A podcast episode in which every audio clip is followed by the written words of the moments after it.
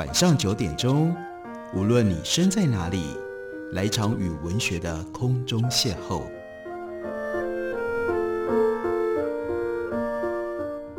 杨照谈书，邀您一同遨游文学世界，认识古今中外的经典之作。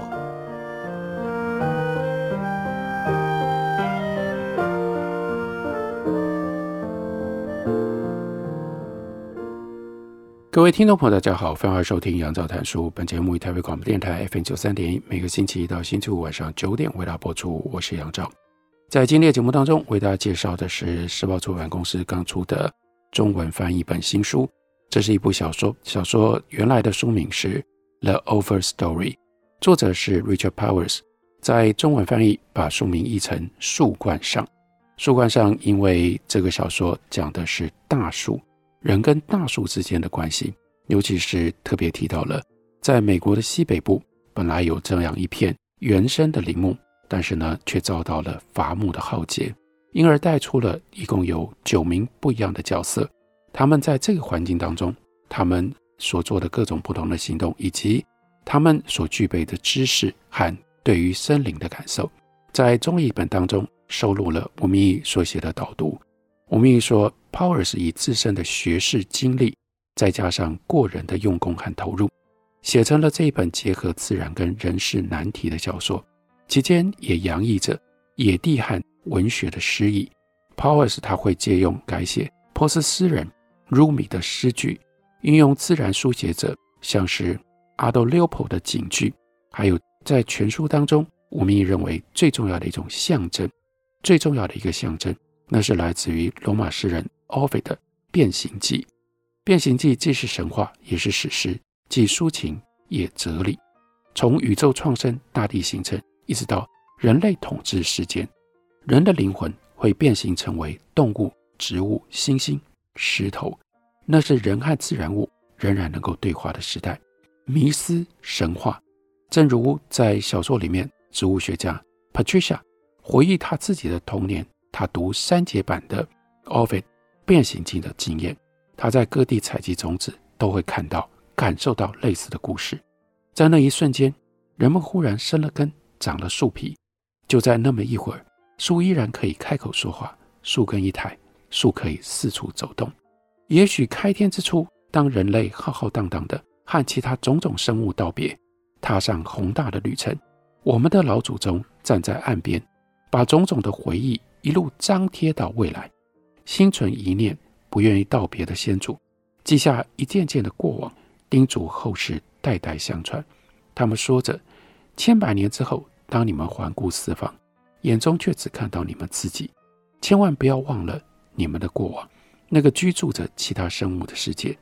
如此说来，神话并非迷思，甚至确有其事，偏偏都揭示了老祖宗的回忆。我们也接着引述。书中也引用的，对于吴宓来说，他自己读过并深深着迷的生态论者 Lovelock 他所说的：“地球是一个生命体，彼此互相资源、互相竞争，也相互成为彼此存有的理由。” Richard Powers 以树作为比喻，地球或许生气勃勃，但已经不像先祖们眼中的地球了。它不再是一个深谋远虑、有所企图的女神，而像是一株。活力十足的大树，大树静静地竖立在那里，一动不动，只随风摇摆。然而，它和阳光和泥土的对话却是无止无休。树吸收阳光、水、矿物的养分，滋长茁壮，变换面貌，但一切都如此的低调，令人难以察觉。在我眼中，草坪上那株古老的橡树，和我幼时所见一模一样。所以，这是一部叙事如树的小说，也是一部暗喻人的生命如树的小说。虽然有一些评论者认为 Powers 有时候命题太过于宏大，怀疑他的故事魅力是不是能够支撑这么大的命题，但我明益说，这绝对不是 Powers 他在落笔的时候会在意的。也看清了这部小说的后劲。通常我们往上看，看一株大树的树冠有多大。深藏在地底下的树根广度，就跟这个树冠是一样大的，甚至还会超过上面的树冠。Powers 为了这样的一本小说所经营的根系，远超过我们的想象。所以吴秉义认为，他以栽植一棵树的态度写一部小说，等待他以自己的方式长成那些下过苦功、面对泥土、暴雨、苦旱而发育成的根系，支持着树冠上的万千树叶，化成无数的姿态，吸引我们反复展阅，让人读之不尽，如同迷人的生命真相。的确，在这一部中文翻译有六百页的小说当中，摆放进了非常多的内容，其中有很多都是立据非常扎实的跟森林、跟树有关的科学知识，而且呢，又把这些科学知识放在合情合理的写实的状态当中。例如说，其中有一段，那是讲到了在法庭上，在法庭上，对方请了一个专家证人，宣称一片管理完善、成长迅速、树种一致的新森林，要胜过一片杂乱无章的老森林。为什么会有这样法庭的场景呢？那就是为了要决定是不是伐木公司可以用这种叫做皆伐全伐，把整个树林的所有的树通通都砍倒的方式来进行。这样是不是破坏了生态？这样是不是违背了人跟自然之间的最根本的一种伦理关系？法官就问 Patricia，他同不同意？这样的话，Patricia 看着法官，法官因为年纪比较大，让他想起了他爸爸当年一趟漫长的车程，那一片刚刚犁过的田野浮现在眼前。那他接着想起了时间，树很重要的是跟人有着不一样的时间。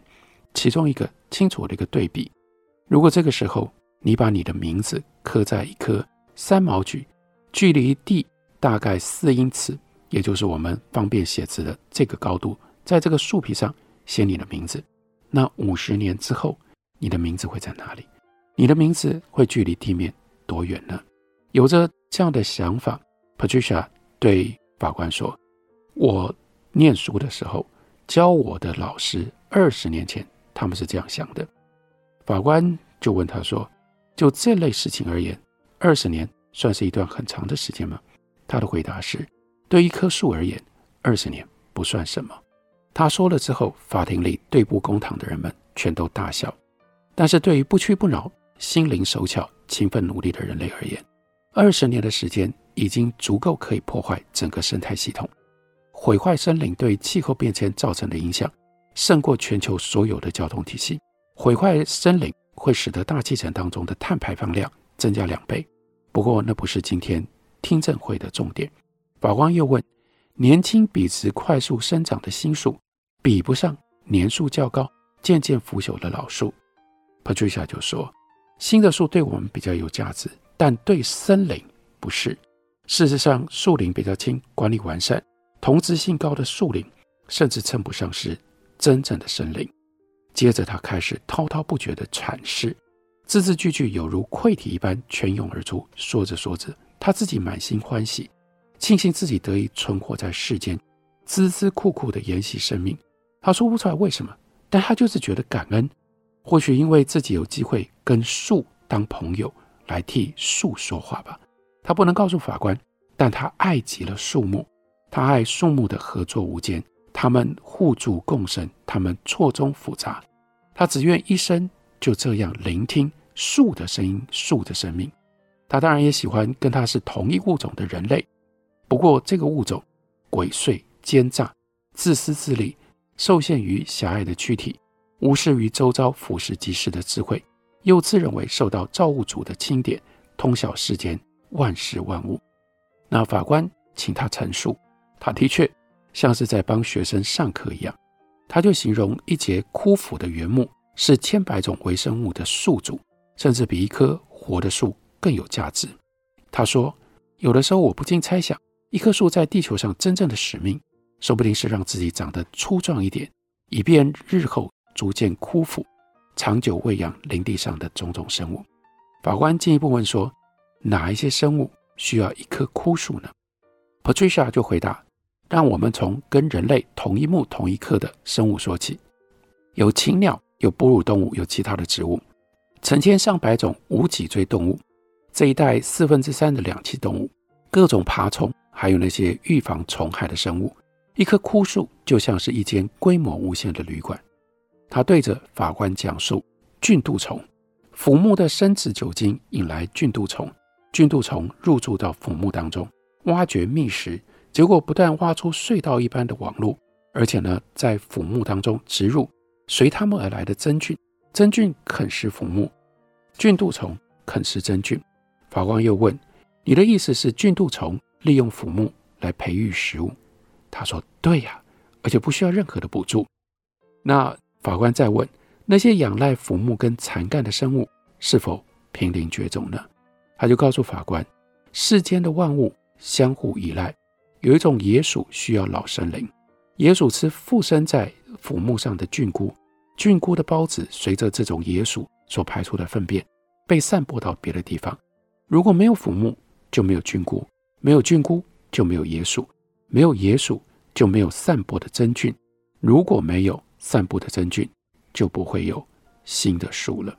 用这样的法庭对话，Richard Powers 不只是表现出 Patricia 这个人物跟他的信念，同时他也在告诉我们，从这样的一个角度，人跟树是什么样的关系，以及我们如何面对所谓的这些原生的生灵这种。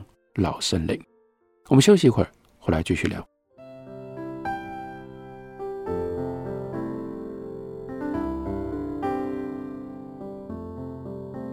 听见台北的声音，拥有颗热情的心，有爱与梦想的电台，台北广播。FM 九三点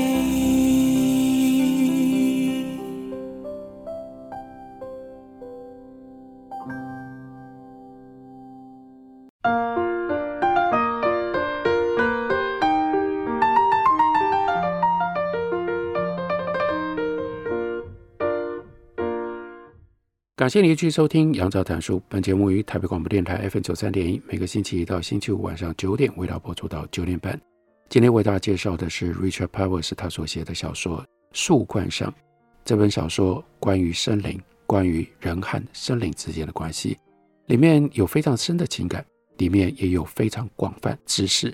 在休息之前，我们讲到了小说当中的法庭的这一景。Patricia 在法庭里面说，森林是一个活生生的整体，而且发展出复杂的行为模式。个别的小型区块韧性不足，也不够丰盈。受到保存的区块必须要宽广，可以让大型的动物居住。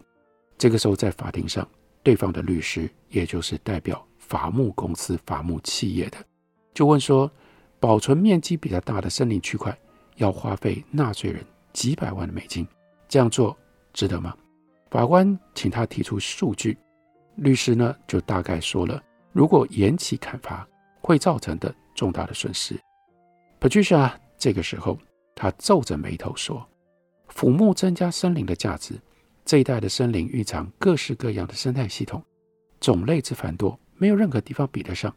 老森林溪流里的鱼类比一般的溪流多出五到十倍，人们可以年复一年捕食鱼类、采集野菇和其他可以食用的植物，这样的经济效益远胜过于每隔几年就砍光林木。”法官问说：“你是真的吗？”你刚刚是比方还是科学有数据呢？Patricia 说：“我们有一些数据。”那法官又问：“既然如此，市场为什么没有做出反应呢？”因为生态系统倾向于多元，市场经济却依循单一。但是呢，Patricia 他够聪明，他觉得不要这样说，不要去攻击地方人士所相信的市场经济的原则，所以他就只好回答说：“我不是经济学家，我也不是。”心理学家，那 Patricia 接下来就要碰触到所谓皆伐，也就是把森林的所有的树通通都砍掉。那他就主张皆伐产生叫做风倒的这种风险。树冠火之所以会生成，纯粹是因为林火拖了太久，才扑灭。他详细的解释森林大火跟森林重生，某一些球果，尤其是晚熟型的球果。必须要借由火焰才会迸裂，才会释出种子。海滩松甚至把球果保存几十年，等待一场让球果可以迸裂的大火。那他就说，所以扑救林火曾经被视为合理的森林管理，但我们付出的代价远远高过于我们节省的金钱。他滔滔不绝地，接下来忍不住对法官、对整个法庭诉说他对树木的情感。树木优雅大方，他们懂得变通，他们逆境求生。他们看似一成不变，但却充满了惊喜。这些从容不迫、深思熟虑的家伙，指的是树，用细腻精巧、独一无二的语言塑造彼此，饲养鸟类，吸收碳量，净化饮水，过滤土壤当中的毒素，稳定局部地区的气候。种种生物由空中跟地底加入树的行列，集结而成为一个具有意向跟动机的有机体。我们称之为森林，但是现在这个有机体却承受了莫大的威胁。我们要如何认识这样的一个有机体？我们跟这个有机体会发生什么样的关系呢？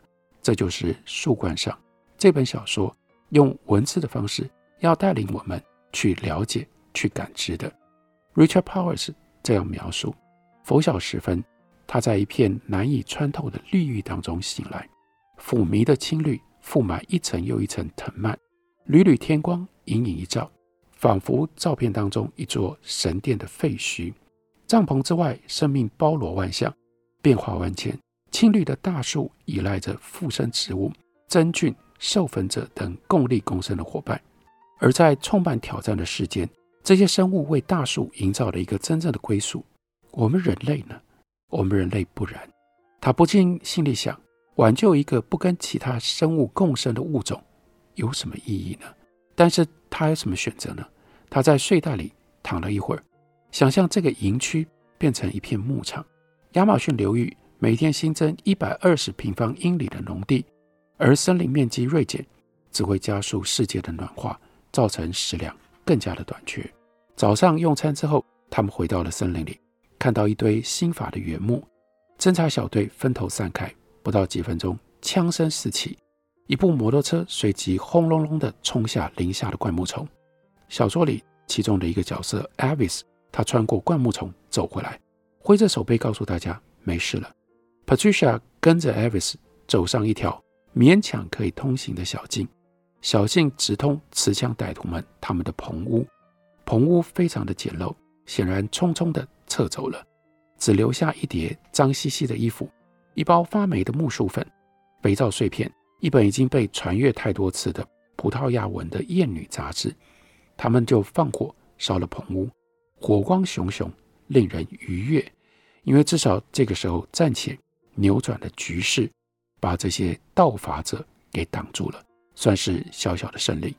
他们就沿着河床走，来到了一片向导们说保证会让 Patricia 满意的平地。向导们声称，Patricia 想找什么稀有的种子，在这里都可以找得到。